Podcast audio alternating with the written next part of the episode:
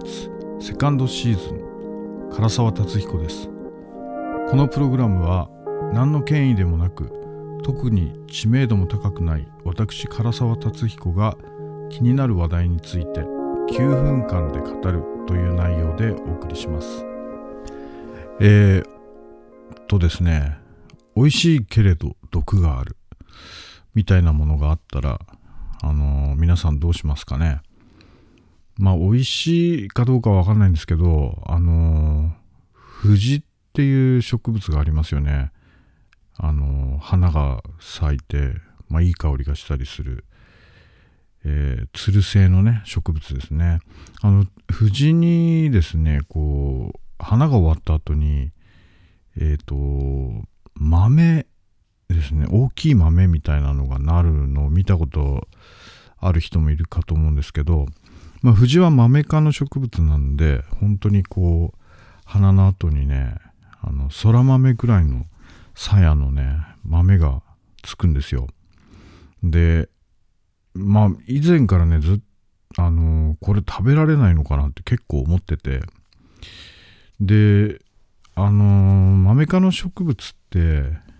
そうですね豆っぽいものがなるんのは多いんだけどただあの種があんまり大きくならない鞘が大きくなっても種が膨らまないみたいな植物もあるんで、まあ、そういうのだとさすがにね食べてみようとかは思わないんだけど藤は結構立派にですねあの空豆みたいなものがなるんでこれ食べらんないのかなと思ってである時ね調べてみたんですね。そしたらやっぱりあの食べられるというか毒があるらしいんです。で毒はあるんだけどその少量食べるなら大丈夫でしかもなんかそこそこ美味しいっていう説があってまああのだからって食べてみてないんですけどね。食べてみてはいないんだけどあのなんか食べら食べられるというかまあ少量であればもう美味しいから食べられるみたいな。であの毒って要するにその含有量の問題もあってまあ微量でもねかなりあのダメージがあるものもあるんでしょうけどあの量が少ないからちょっとだけ食べるなら大丈夫とかあとあの茹でこぼしを何回かすれば大丈夫とかまあ実際そういう作業をする食品ってありますよね。で豆科の植物ってなんか例えばスイートピーとかだと花に毒があるみたいな話も聞いたことがあって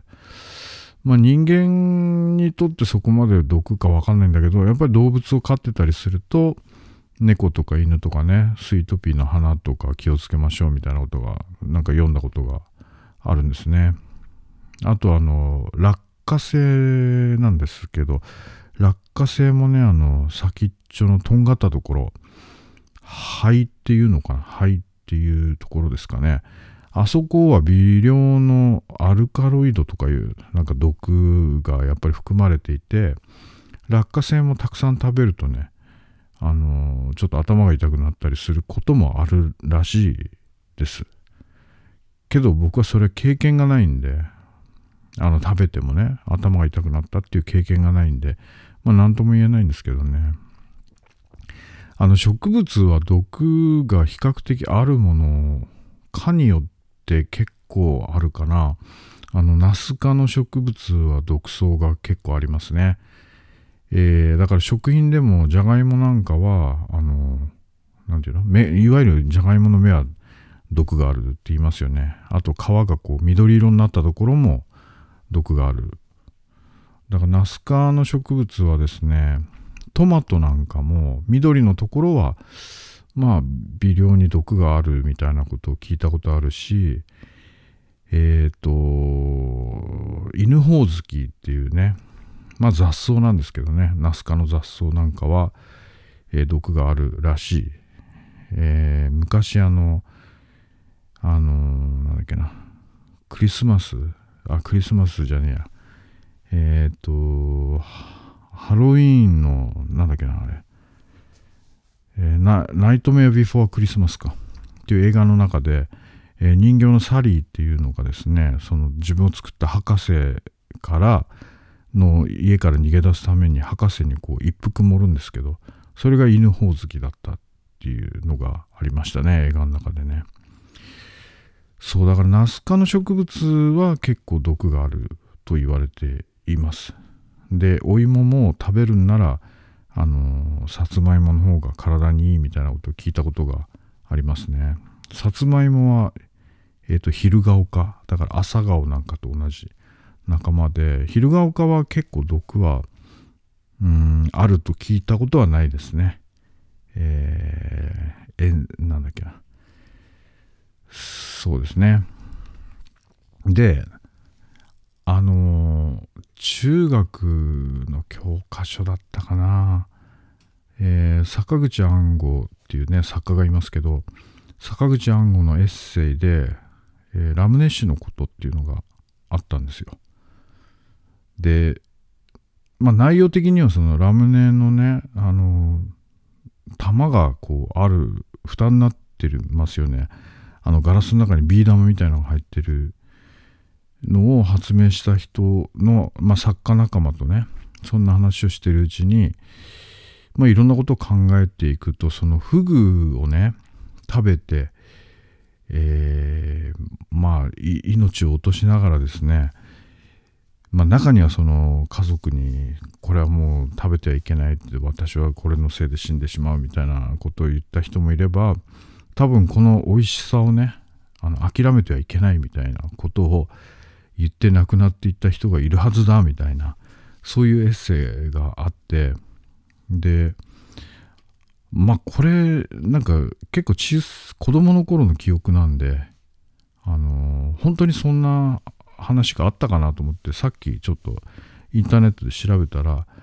ありましたねやっぱりね。ラムネ氏のことっていうので、えー、もう多分なんかパブリックドメインになっているのかあの無料で読めます。で短い話なので、まあ、もしよかったらちょっとかなり脱力系の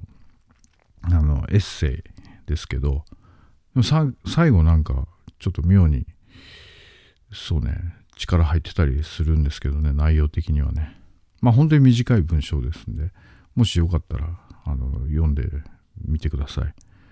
あのー、まあ僕別にね毒があるものをね食べてみようとは思わないんですけどねでもやっぱり世の中にはその